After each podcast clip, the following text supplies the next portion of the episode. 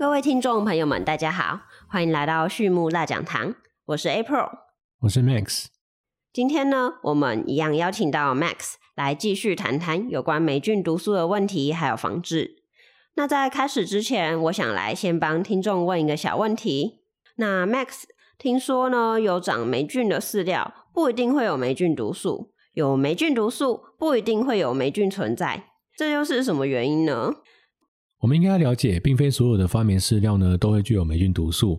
那其实呢，也不是说每一个霉菌都会产生霉菌毒素。那也不能断定呢，在没有霉菌的情况下呢，就不存在霉菌毒素。因为呢，在我们饲料的加工过程中，比如说高温高压的一个环境，它虽然会杀死霉菌，但是呢，却没办法破坏霉菌毒素。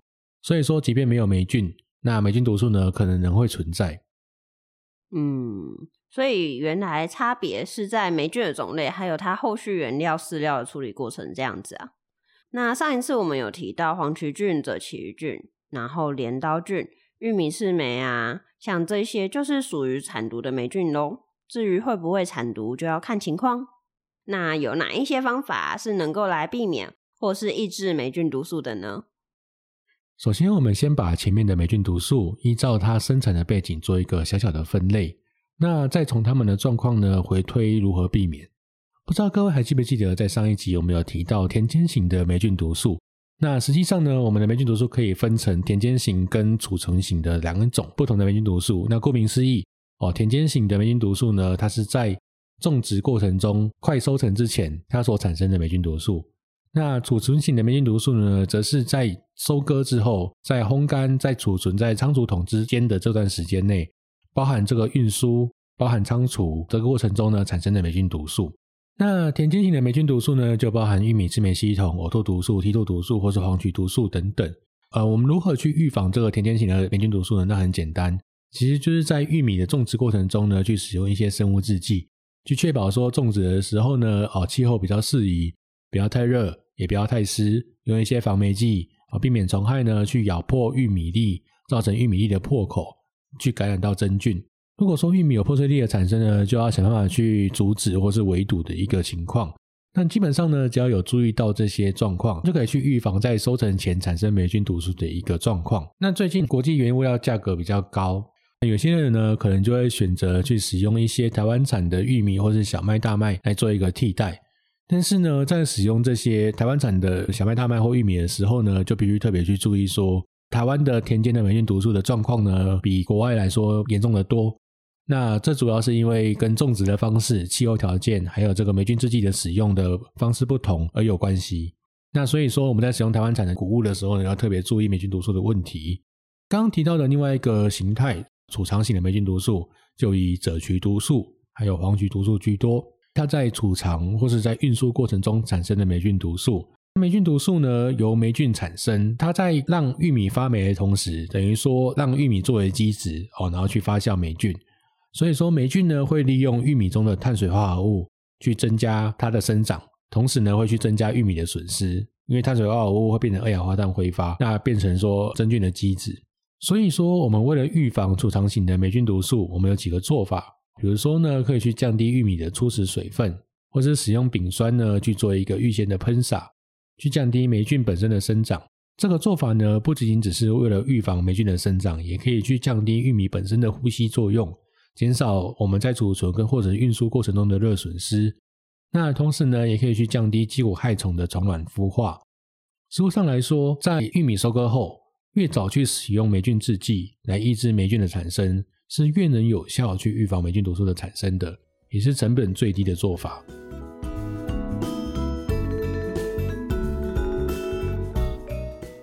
嗯，那避免的话，就是从源头做起，像上面的方法这样子。不过，如果我们今天呢是饲料或是原料已经有霉菌或是霉菌毒素的话，这样子呢，有什么加工方式可以来预防或是避免的？我们应该要用什么加工处理的方式呢？要添加添加剂吗？或是我们用加热，能不能全部杀死它们呢？霉菌毒素由霉菌产生。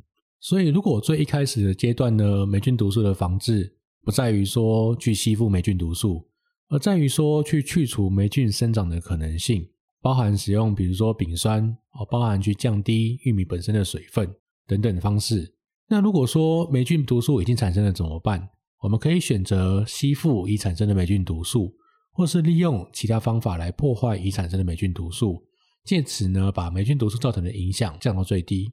那以下提供几个方法给各位当做一个参考啊。第一个是阻断霉菌的生长，比如说使用丙酸。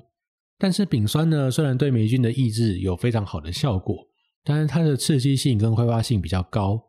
曾经呢，有工人使用丙酸去喷洒的时候呢，因为它的刺激性很高，它会去刺激鼻黏膜，喷洒到后来都常常容易有流鼻血的状况。所以说呢，丙酸在使用上要比较注意哦，可能要戴上防毒面具去操作，但是就比较麻烦。另外呢，像苯甲酸，苯甲酸呢也是一个霉菌的制剂，虽然它的价格也很低。那也使用上呢也没有太大的困难，但是呢有研究显示啊，苯甲酸对于骨骼的钙磷保留率会比较低，那比较容易呢有可能会导致动物有一个骨质疏松的状况。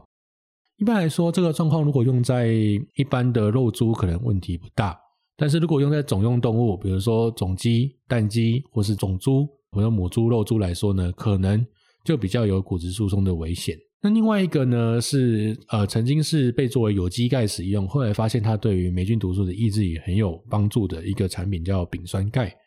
那丙酸钙呢，它的价格比较高，但相对的它比较稳定，它遇水才会作用，水溶性的环境底下呢，它才会去分离成丙酸跟钙，那进行霉菌抑制的效果。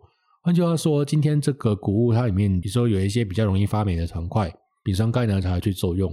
那如果说今天谷物很干，那丙酸钙呢也会维持原样，并不会去做一个耗损。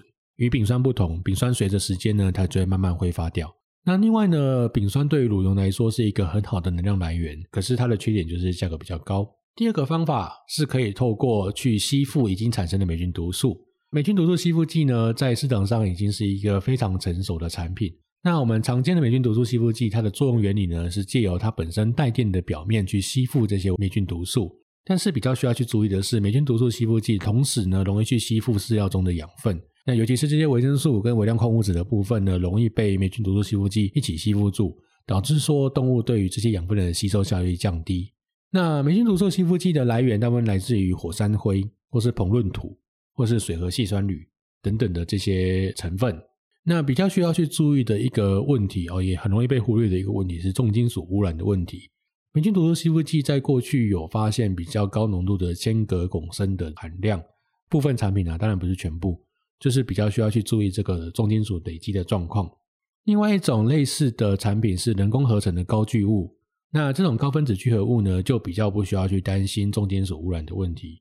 另外的产品呢，比如说这个酵母细胞壁，它可以利用细胞壁的组成，呃，葡聚糖或者甘露聚糖的方式来去吸附霉菌毒素。那它的缺点呢，也是跟一般的霉菌毒素吸附剂是一样的，它会去吸附其他饲料中的养分。那可能呢，对于动物的其他生长的表现呢，就会比较有一些不利的因素的影响。同时呢，在过去有看到的一些研究报告里面也指出，在各类的霉菌毒素吸附剂产品比较起来，像我细胞壁作为霉菌毒素吸附剂的吸附效果呢，似乎没有想象中的好。比起水和细酸铝或是硼润土的产品来说呢，是差了一些些。那最后一个方式，它比较特别，也比较少见哦。它是破坏已经产生的霉菌毒素。那我们都知道，霉菌毒素非常稳定哦，用高酸、高碱或者高热的环境并不能去破坏霉菌毒素。那我们怎么去处理呢？很简单，我们可以使用一个硫化物，叫做焦亚硫酸钠。焦亚硫酸钠本身是一个非常强力的还原剂，它可以使大部分的霉菌毒素失活。但是呢，焦亚硫酸钠本身是一个易燃物，它的储藏风险呢就会比较高。总之呢，为了选择真正有效的霉菌毒素吸附剂，我们首先要先知道说目标的霉菌毒素有哪一些，哪些是我们不要的霉菌毒素。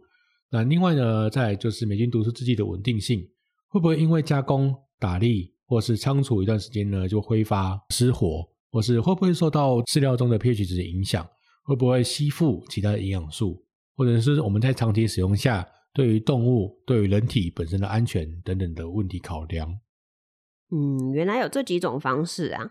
像是刚刚 Max 说到了丙酸，就让我想到我们之前也有说到一集是有机酸的，然后那时候也有介绍到丙酸。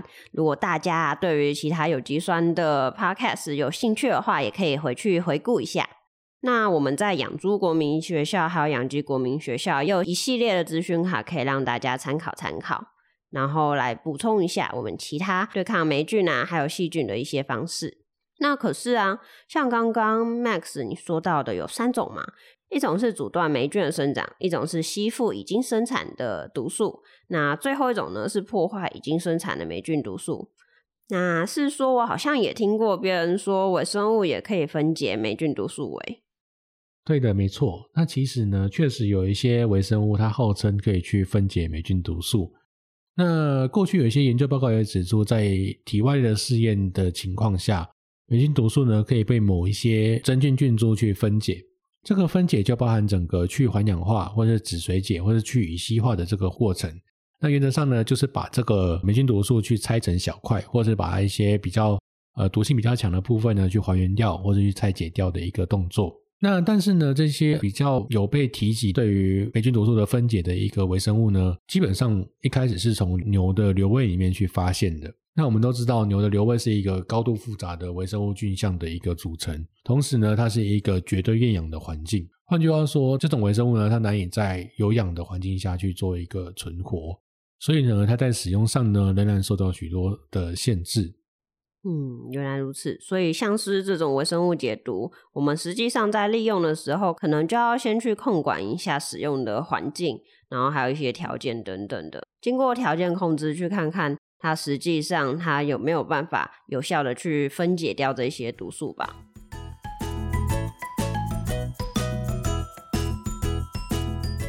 这边呢，我们就大概的来跟大家讲一下我们上下集的一些重点内容吧。首先呢，我们要先来讲到，就是饲料呢，不论是它的生产端或是后续的储存端呢，都是需要去控制的。那就应接着我们这一集有讲到的田间型的运输储存型的。接下来呢，霉菌呢，你要控管它的话，你就要根据它的环境的水分啊，然后还有一些温度去做调整。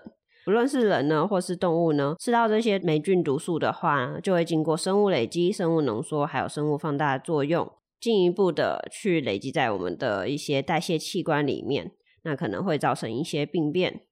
那我们常见的霉菌毒素呢，就有五个种类。像是黄曲毒素、呕吐毒素、玉米次美烯酮，然后福马毒素，还有赭曲毒素 A。基本上这五种毒素呢，它们呢就又可以去细分成田间型，还有我们的储存型。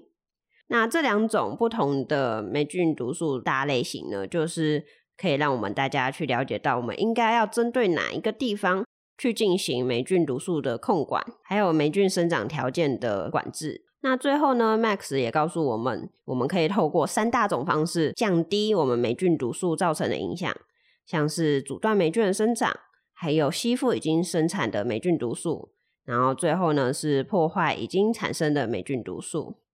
那阻断霉菌的生长呢，就是丙酸、苯甲酸、丙酸钙，还有丙酸类的各种的防霉剂。那这些呢，它们各种都有不同的优缺点，所以大家可以去思考了解一下。那如果用吸附的话，就是使用霉菌吸附剂，例如说像是火山灰、膨润土，然后或是说酵母细胞壁，或是高聚物等等。最后呢，比较特别的破坏已经产生的霉菌毒素，就是使用焦亚硫酸钠这种强还原剂，它就可以快速的呢让霉菌毒素去失活死掉。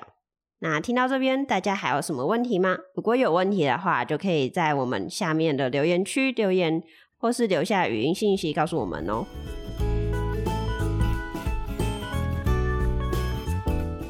好的，那我们今天的分享就到这边。最后呢，再次感谢大家收听，还有 Max 今天的分享。对于畜牧大讲堂有兴趣的朋友们，也欢迎来订阅我们。有问题的话呢，也欢迎留言或者透过简介中的 email 与我们联络。我们下次再见喽，拜拜，拜拜。